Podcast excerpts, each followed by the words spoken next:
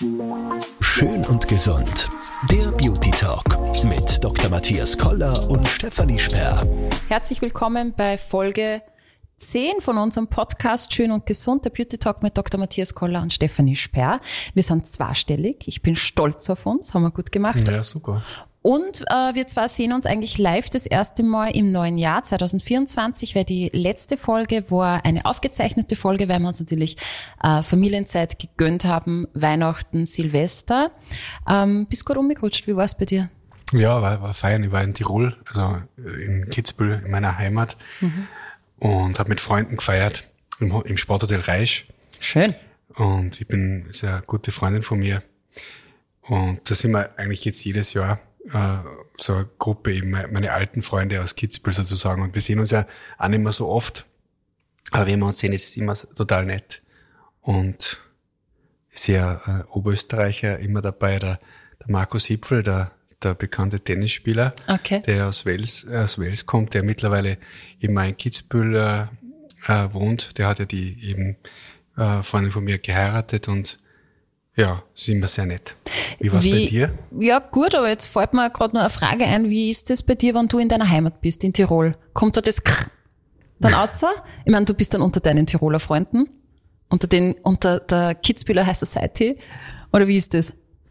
Ja, also das, das sind alles Einheimische, äh, die meisten. Äh, und die reden natürlich schon ein bisschen mehr Dialekt äh, als ich, weil ich jetzt doch schon lang weg bin. Also ich bin ja schon seit also eigentlich 2004 weggegangen. Ähm, aber ein bisschen mehr kommt das K raus. Wobei ich immer dazu sage, wir, wir Unterländer, wir, wir sind ja Unterle Unterland, ist ja Kitzbühel, äh, Oberland ist Richtung Innsbruck. Wir haben ein viel äh, weniger stark ausgeprägtes K. Äh, das heißt, der Dialekt ist, ist weicher, generell. Und, aber sicher stärker als, als wie ich jetzt rede. Wobei, das ist ja, weil du das ansprichst, ganz interessant. Es hat einmal einen, einen Kommentar gegeben bei einem unserer äh, äh, Teaser, die wir einspielen, wenn wir, wenn wir sagen, wir haben eine neue Folge. Äh, der hat geschrieben, entweder Dialekt oder Hochdeutsch, wir sollen uns entscheiden. Ah, weil wir so eine Mischung machen. Genau. Mhm. Aber ich habe dann gesagt, oder ich habe gar nicht darauf reagiert, ich finde einfach, so wie wir jetzt reden, so ist es natürlich. Und warum sollen wir uns verstellen, oder? Also ich rede jetzt äh, keinen richtigen Dialekt, ich rede aber auch nicht nach der Schrift. Und ich denke, ich hoffe, dass das die Hörer äh, positiv sehen. Ja, wäre eigentlich ganz spannend. Also äh, gerne Feedback. Hochdeutsch, Dialekt oder die Mischung. Ich finde, wir sprechen eine Mischung. Ich habe sicher einen stärkeren Dialekt als du äh, kommt man manchmal so vor. Ähm, schreibt uns einfach Feedback. Wie hättet ihr es gern oder passt es genauso, wie es ist? Einfach an eine Mail an podcast.koller-sperr.at. Schreibt uns einfach, wie das so ist, mit dem Dialekt oder mit Hochdeutsch. Und genau, ja, mein Silvester war sehr ruhig auf der Couch und Weihnachten war natürlich viel Familie. 24., 25., 26 jedes Mal große Familienfeier, einmal bei uns zu Hause mit meiner Mama, 25. bei meiner Mama zu Hause mit meiner Schwester und die Kinder und am 26. bei der Familie von meinem Mann. Drei Tage durchgegessen, also unglaublich, immer voll lecker, aber ich könnte das nicht jeden Tag so groß auftischen, aber das tut man halt Weihnachten und es war schön, das Christkind war brav, Kinder haben sich gefreut und das ist für mich eigentlich immer das Wichtigste. Ja, ich finde es eine schöne Tradition, gerade so um die Weihnachtszeit, dass man die Familien äh, besucht. Ja. Machen wir auch. Ja. Und ist es alles in Linz, in der äh, Region gewesen? Um, ähm, ja, also wir sind ich in Linz, dann St. Valentin und dann Ried in der Riedmark. Also wir sind mhm. dann immer so ein bisschen unterwegs. Aber das ist grundsätzlich. Müllviertel, oder? Das ist Müllviertel, mhm. genau, so Mauthausen rauf. Mhm. Aber so eine Mischung aus Oberösterreich und Niederösterreich halt. Und ganz ehrlich, ich bin aber dann schon auch wieder froh, wenn es aus ist. Und äh, dieses Jahr haben wir sogar ganz bald am 1.1. den Christbaum abgeschmückt. Wir haben dann sehr bald gehabt. Mhm. Und dieses Knuten dann wir ja immer, wir hauen das wirklich aus dem Balkon raus. und das war ein bisschen befreiend. Also so, das neue Jahr kann kommen und es wird super. Bin ganz stark davon wer steht überzeugt. Unter dem Balkon? Ja, keiner. Ich schau schon immer, ob ich das keine Christbaum am Kopf kriege. Dann kriege ich eine Anzeige. Ähm, du hast gerade vorher gesagt, du warst in Kitzbühel, in deiner Heimat und ähm, da wirst du wahrscheinlich auch immer mal dich ein bisschen zurückgezogen haben, um dein Buch zu schreiben, glaube ich, oder? Ja, also es ist so, für mich ist die, diese Zeit zwischen den Jahren äh, die einzige Zeit im Jahr, kann man sagen, wo ich wirklich einmal komplett runterkomme, also komplett entspanne. Also so zwischen 26. und 31. Das finde ich ganz eine spannende Zeit, weil es hat eigentlich jeder irgendwie frei gefühlt oder die meisten. Ich habe nicht frei gehabt. okay, Ausnahmen, es gibt sicher ein paar andere Ausnahmen, ja. wie Krankenhäuser und so weiter, aber grundsätzlich die Büros zum Beispiel sind geschlossen oder man hat das Gefühl, es geht alles ein bisschen langsamer. Äh, wenn man irgendein Geschäft irgendwas bestellt, hast du ja, also in dem Jahr nicht mehr, nächstes Jahr ist dann fertig. Und das finde ich ganz charmant, dass man einfach mal da eine Woche hat, wo, wo gefühlt ein bisschen das Tempo rausgenommen wird. Und das ist jetzt äh, für mich eher eine Zeit zum, zum Nachdenken und vielleicht zum ein bisschen übers neue Jahr dann denken. Was sind so meine, meine Ziele, Vorstellungen vom, vom nächsten Jahr? Weniger, dass ich dann äh, zum Schreiben komme, äh, aber eher solche Dinge, vielleicht eher Notizen machen. Also ich habe immer äh, ein Notizbuch äh, mit dabei, eigentlich überall, wo ich hinfahre. Und da gibt's dann immer schon so kurze Momente, wo ich mich, wo ich, wo ich mich ein bisschen äh, im Notizbuch beschäftige. Also so Oldschool-Notizbuch wirklich mit Stift und Zettel? Ja, du, ich habe alles probiert. Ich habe ich hab, äh, versucht, am, am Laptop Notizen zu machen. Mache ich nach wie vor. Äh, aber das hat dann auch eher schon den Charakter von schon ein fertiges Konzept vielleicht zu mhm. schreiben. Mhm. Also das äh, Notizbuch, das ist ja mit sehr unleserlicher Schrift, damit sie auch keiner lesen kann. Ja, du bist Arzt, ihr habt genau. doch meistens so furchtbare genau. Handschrift, oder? Ja, und es ist dann meistens so äh, vorm Kamin oder im, im, im, im Sessel äh, lümmelnd, wo es einfach nicht fein ist, wenn du dann einen Laptop auf den Knien hast. Also und ich habe ähm, vor ein paar Jahren so ein elektronisches Notizbuch gehabt, wo du so quasi eine Mischung hast aus analog und digital. Du schreibst quasi und automatisch wird die Schrift dann digital mit erfasst auf deinem Handy. Und das hat der Schrift nicht erkannt, deshalb hat es ja, nicht funktioniert. Ja, da hat es Schwierigkeiten gegeben, stimmt. und ich bin auch draufgekommen, die Notizbücher vor, vor 10, 12 Jahren, die existieren immer noch. Und ich glaube, dass teilweise das Geschriebene, das Digitale überdauern wird, weil du hast sicher auch noch von deiner Kindheit Foto, Fotoalben äh, die Frage ist, haben wir alle digitalen Fotos noch, die wir gemacht haben? Teilweise nicht mehr, ja, weil wir vielleicht schon einen anderen Computer haben, nicht gescheit gesichert haben. Also manchmal ist es trotzdem so, dass ich das Gefühl, oder zum Beispiel ein Buch überdauert teilweise Jahrzehnte.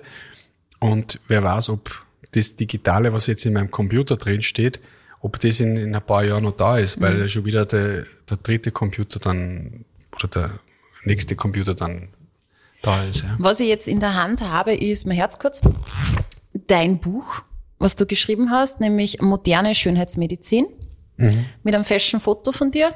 Da bist du ein bisschen jünger. Das stimmt, ein bisschen fescher. Das fescher war, das war da, dank der, der guten Fotografin Julia Traxler, ja. die, die ähm, natürlich das richtige Licht verwendet. Na, gutes Foto, aber äh, warum kein Foto von Matthias Koller jetzt? Bist du ja, eitel? Du, das ist gar nicht so alt. Ehrlich gesagt, das Foto war 2019. Ah, okay, ja, stimmt. Und, und ähm, gut bearbeitet. Genau. Ja, und die Frisur vielleicht anders mhm. und kürzer. Die Haare sind kürzer. Ja, und das macht gleich mal jünger. Ja, ja, voll. Aber wir wollen jetzt natürlich nicht über das Cover oder dein Bild sprechen, sondern über den Inhalt. Moderne Schönheitsmedizin ist natürlich unser Podcast-Thema Nummer eins. Ähm, jetzt stellt sich die Frage, warum muss ein Schönheitschirurg ein Buch schreiben? Wie bist du auf das gekommen? Du, das war, ich meine, zunächst einmal ist ja das, das Schreiben generell etwas, was ich schon immer gemacht habe. Also ich habe begonnen als, als Schüler für die, für die ähm, Schauspielgruppe äh, von unserem Gymnasium in St. Johann äh, ein Stück zu schreiben. Ähm, das ist dann aufgeführt worden ein paar Mal. Wie hat das Kassen? Ähm, Scheintod. Oh, okay. ich habe immer noch das Plakat von damals in meinem Zimmer hängen. Okay. In, in Im Tirol, Kinderzimmer? Im, Im ehemaligen Kinderzimmer, hängt immer an der Tür.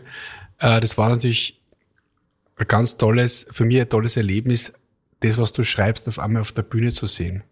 Und das dargestellt von Schulkollegen, von Freunden. Also es war, war ganz spannend. Und ähm, dann habe ich äh, meinen ersten Roman geschrieben, ähm, der ist 1999 erschienen, Die Alltagsfalte. Aha. Und äh, dann, das heißt, es war das Schreiben schon immer ein bisschen, hat mich begleitet. Dann äh, jetzt die letzten Jahre wieder weniger, weil ich einfach keine Zeit mehr dafür gehabt habe, schon gar nicht für Literatur.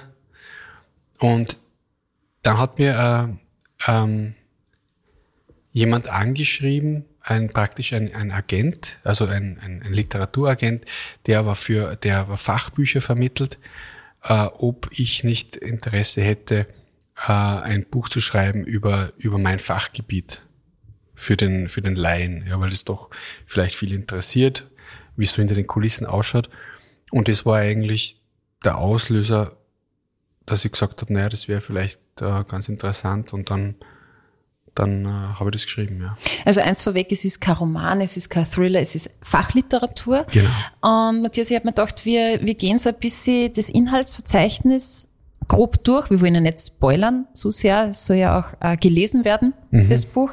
Ähm, und du sagst mir ein bis drei Gedanken zu den äh, Überschriften. Mhm.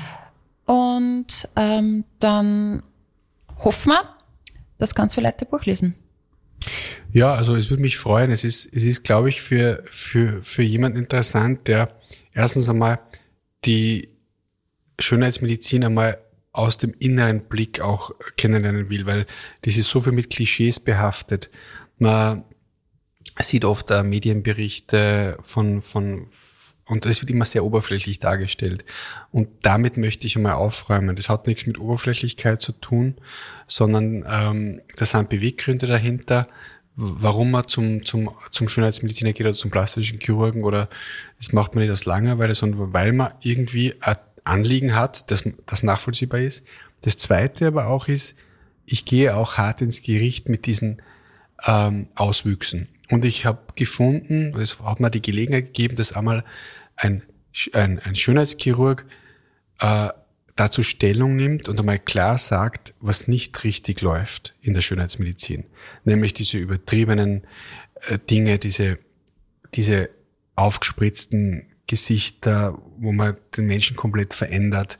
Ähm, ich wollte mal dazu Stellung beziehen und auch, auch sagen, okay, ähm, es ist einmal der, an der Zeit, dass einmal einer aus, aus, aus, aus dem Fachbereich dazu was sagt. Weil das habe ich irgendwie vermisst. Das war mal, das war wichtig. Und das dritte ist, es gibt halt viele Tipps für, für, für Menschen, die sich interessieren, vielleicht einmal was machen zu lassen oder was kann man machen. Um, was um, überhaupt möglich ist. Was ist, ist. möglich, genau. Mhm. Und wie sollte man das Ganze angehen? Aber worauf soll man achten? Und äh, ja.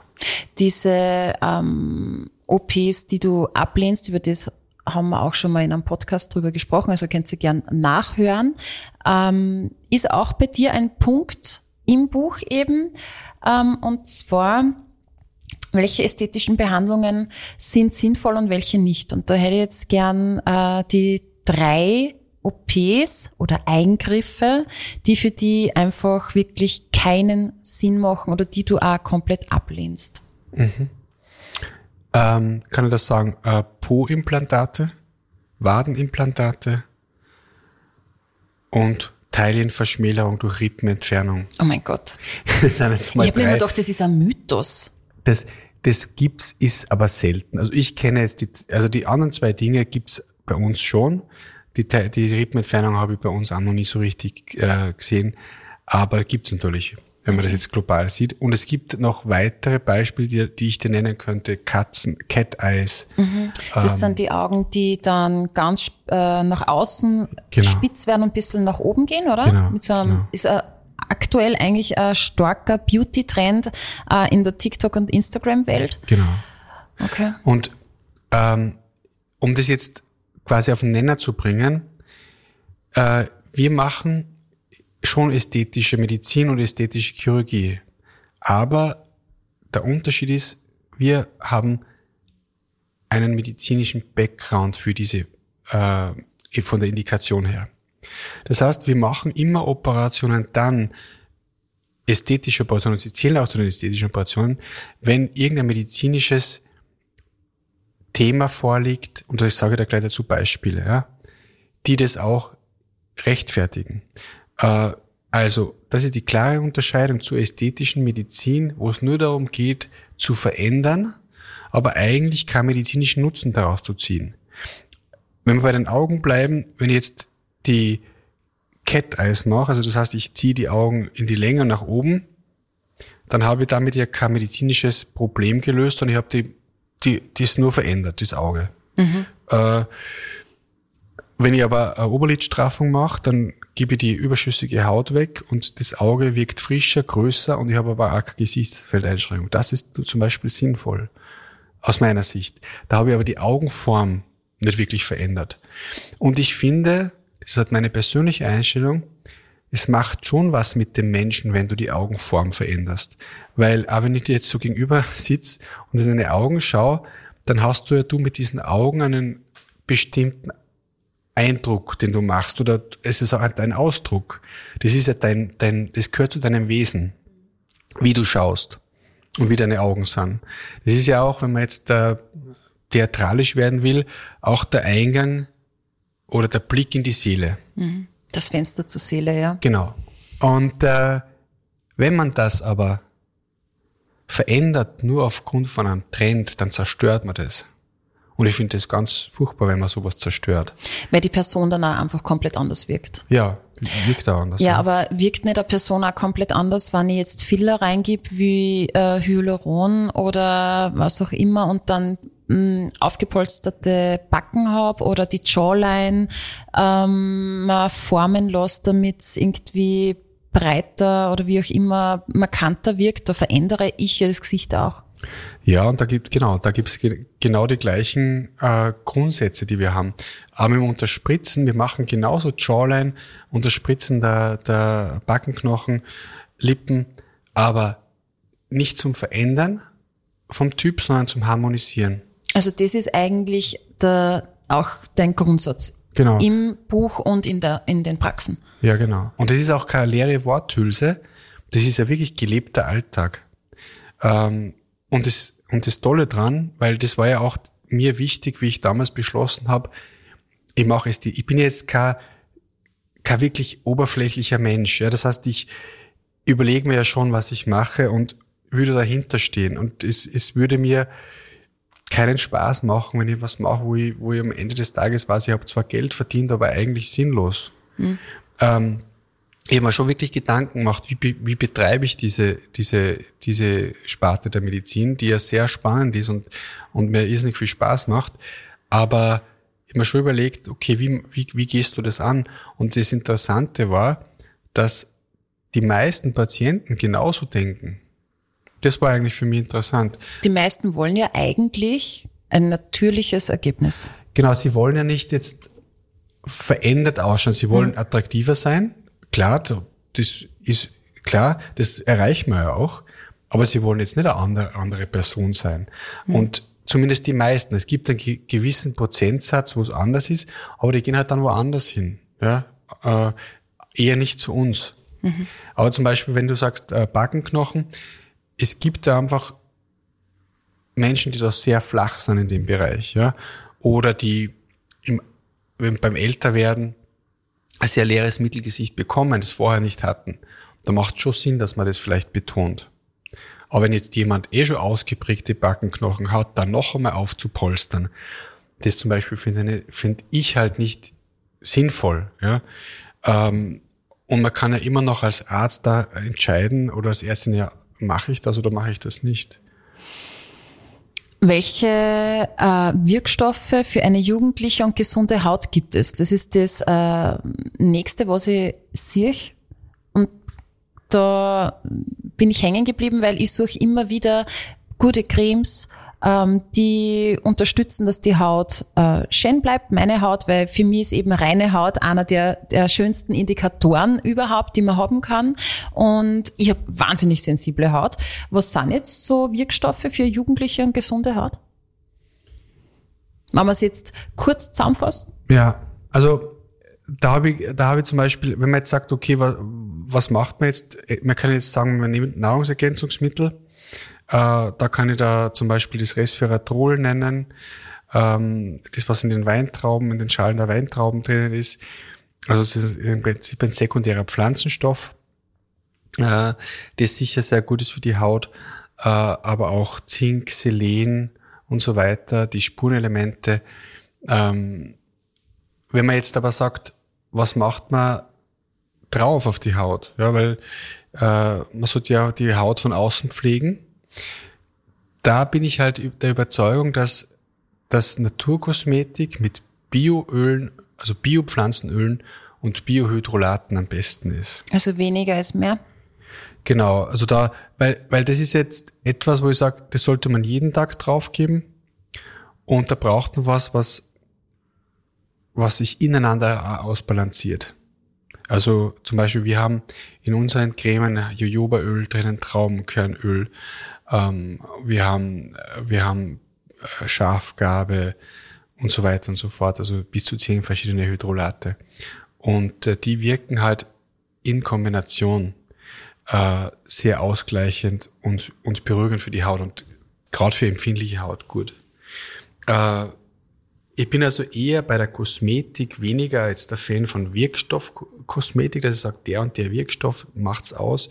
Da geht es sehr viel um die Pflege der Haut und dass man auch schafft, das wirklich auch unter die Haut zu bringen. Ja, das ist der Unterschied zwischen einer Industriecreme und einer Naturkosmetik zum Beispiel, die, äh, die eben mit Bioölen beispielsweise arbeitet, weil die Bioöle wirklich die Wirkstoffe, also zum Beispiel die Hydrolate, besser in die Haut einschleusen, als es Industriecremen machen, weil die von außen quasi oft so einen Film legen, mhm.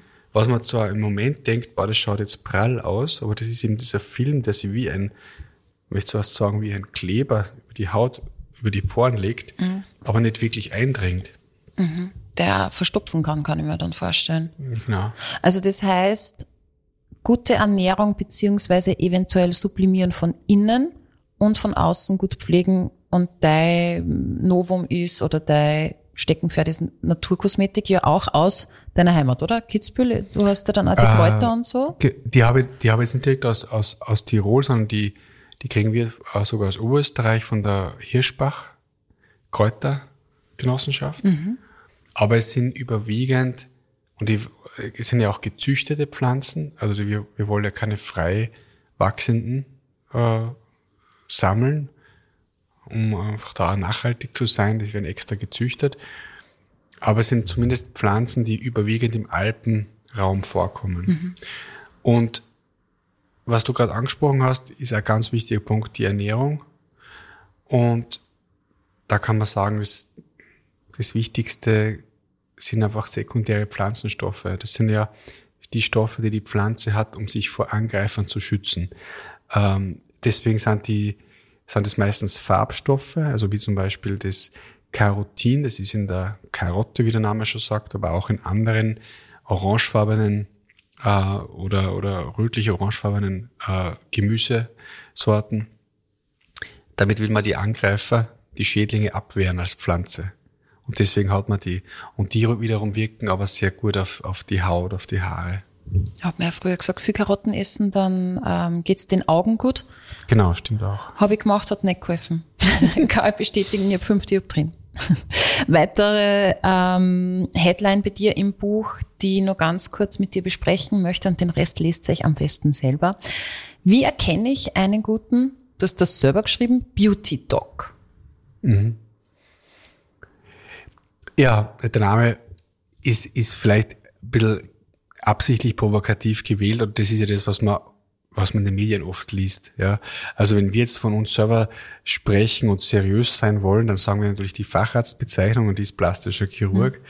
Mhm. Ähm, aber die die Medien schreiben oft, da wenn die jetzt mal äh, Artikel schreiben oder an Interviewen schreiben sie das ganz gern. Ja, es ist recht knapp und bündig und ist auch okay. Aber letztendlich woran erkennt man denn als Patientin oder Patient beim Beratungsgespräch, denke ich, erkennt man daran, wie er einem gegenüber tritt einmal. Und ich sage das Wichtigste als, als Chirurg, aber auch in anderen Berufen, wobei es dort nicht so Auswirkungen hat, so negative oder so unmittelbar ist, eine, eine gute Selbstreflexion. Das heißt, dass du, dass du nie den, die Bodenhaftung verlierst. Ja? Also wenn du jetzt etwas schon sehr oft machst, Beratungsgespräch schon zum, zum 15. Mal am gleichen Tag über das gleiche Thema hattest, dann ist es trotzdem auch das 15. Gespräch ein neues Gespräch mit einem neuen Menschen oder mit einer neuen Patientin und darf nie einfach so eine leierhafte Fließbandarbeit. Genau. Mhm. Und ich glaube, dass man das sehr gut merkt. Ist der wirklich an mir interessiert, an meinem Problem? Oder denkt er an fünf andere Sachen und schaut dreimal auf die Uhr? Also man muss sich als Arzt oder erstens auch die Zeit nehmen ja, und sich bewusst sein, dass das jetzt ein ganz wichtiges Gespräch ist. Das ist einmal das, das eine. Das zweite ist, wie sitzt man? Sitzt man jetzt tiefer oder höher? Das habe ich auch ganz amüsant beschrieben. Wir alle kennen die Situation beim Arzt, wie es früher war und teilweise heute auch noch ist, aber vor allem früher. Der Arzt hat immer so einen schönen Ledersessel gehabt, in Sehr weiß. mächtig, genau. thronhaft. Genau, mit einer mhm. großen Rückenlehne. Mhm. Und da ist er gesessen, davor war der Schreibtisch mhm.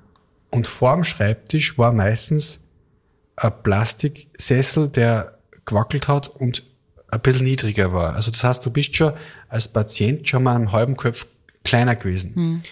Und dieses von oben herab setzt sich ja dann im Gespräch meistens fort und du hast das Gefühl irgendwie, das ist kein Gespräch auf Augenhöhe. Mhm. Und das habe ich gleich einmal verbannt, so, so eine Situation, in dem ich eben gesagt habe, wie wir einen Besprechungstisch haben. Bei dir sitzt man ja dann auch nicht gegenüber, also zumindest war es bei uns nicht so, sondern eigentlich ähm, an der Ecke. Ja. Das heißt, dass nicht viel Tisch dazwischen ist. Das war damals, Steffi, bei dir noch und das habe ich mittlerweile geändert. Wirklich? Und ja. jetzt sitzt gegenüber? Naja, genau, weil damals war das Gespräch in Buchenau. Ja. Äh, jetzt haben wir seit 2019 die, die zweite Ordi in Linz in der Mozartstraße und da haben wir fünf Behandlungsräume und da ist es auf, auch aufgrund des Platzes so, dass ein kleinerer Tisch ist und man sitzt sich gegenüber. Interessant. Der ist sehr schmal, der Tisch. Ja, aber ich sage dir ganz ehrlich, das ist, hat sich herausgestellt, dass das noch die bessere Situation ist. Mhm. Ähm, diese, diese, diese Größe von dem Raum im Schloss Buchenau, wo sie alles ein bisschen verliert, weil er wirklich sehr groß, der ist ziemlich groß, der Raum. Was noch, 30 genau Quadratmeter? Ja, mindestens. Mhm. Ja. Und, und äh, dieser große Tisch, ja. Großer, schwerer, massiver Holztisch, sehr genau. schön. Das hat zwar gewisse Gemütlichkeit vielleicht gehabt und so, aber ich bin draufgekommen, dass es, dass es diese Gesprächssituation jetzt sogar noch besser ist. Mhm. Und äh, Möbelpsychologie. Ja, genau. Aber das sind alles Dinge, über die man sich ja Gedanken machen, machen sollte oder auch wie begrüßt man den Patienten, wie beginnt man das Gespräch, ja, also wie kommt man ja möglichst schnell zur Sache, weil die Leute, weder ich noch die Leute haben ja viel Zeit, mhm. die kommen ja oft einmal zwischendurch oder zwischen einem Termin oder dem nächsten. Ähm, ja, wichtig ist aber einfach, dass man, dass man nach dem Gespräch das Gefühl hat, dass man einen OP-Plan präsentiert bekommt, der für einen verständlich ist und auch klar. Mhm. Also ganz furchtbar ist, wenn der Arzt dann 100 Möglichkeiten aufzackt und dann einen mit diesen Möglichkeiten, so jetzt entscheiden sie sich. Das muss man schon selber, das muss man schon als Arzt den Patienten abnehmen, soweit, dass man sagt, das ist die beste Methode für sie und das sollte man machen. Und ähm, aus der Sicht der Patientin kann ich nur sagen, ähm, viel aufs Bauchgefühl hören, wenn man jetzt zum Beauty Doc geht äh, und beim Erstgespräch und wann das Bauchgefühl sagt, ist man nicht sympathisch, fühle ich mich nicht gehört oder mein Anliegen ist irgendwie nicht so besprochen oder behandelt worden, wie ich mir das vorgestellt habe, dann ist es meistens auch nicht der richtige Arzt. Genau, ich glaube, da hast du vollkommen recht. Ich glaube, dass das Bauchgefühl meistens stimmt. Ja, das glaube ich ja. ja. Das sind alles Themen, die in deinem Buch drinnen stehen, moderne Schönheitschirurgie. attraktiv bleiben, natürlich aussehen. Ähm, welcher Verlag? Wo gibt es zum Kaufen?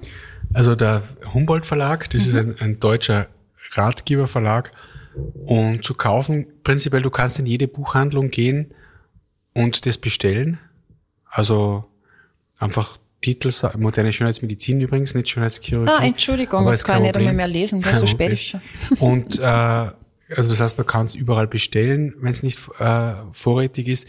Oder äh, ganz einfach über Amazon oder über über äh, Thalia.at, über Hugendubel. Also wenn man das, wenn man das eingibt äh, in Google zum Beispiel, dann findet man viele Möglichkeiten, das auch online zu bestellen. Oder einfach zu dir in die Praxis kommen, genau, liegt nämlich bei dir beim Empfang. Also wir sind jetzt gerade bei Color Beauty und da habe ich mal ein kleines geschnappt. Muss man unterschreiben. Vielleicht ist das mal in 100 Jahre ganz viel wert und das vererbe ich dann oder so. Ja, aber da, das ist erleben wir beide nicht mehr leider. naja, aber das vererbe ich dann meiner Tochter. Sehr viel Anti-Aging. Sehr gut. Ja, ähm, ich glaube, wir sind am Ende von der Folge. Ähm, wir werden in zwei Wochen die nächste Folge wieder rausbringen. Wann ihr Themen besprochen haben wollt von uns zwei, schickt sie uns einfach als Mail an podcast.koller-sperr.at Koller mit zwei L, Sperr mit zwei R. Und ähm, dann besprechen wir alles. Wir hören uns wieder in zwei Wochen. Danke fürs Zuhören. Fühlt euch schön und bleibt gesund. Schön und gesund. Der Beauty Talk mit Dr. Matthias Koller und Stefanie Sperr.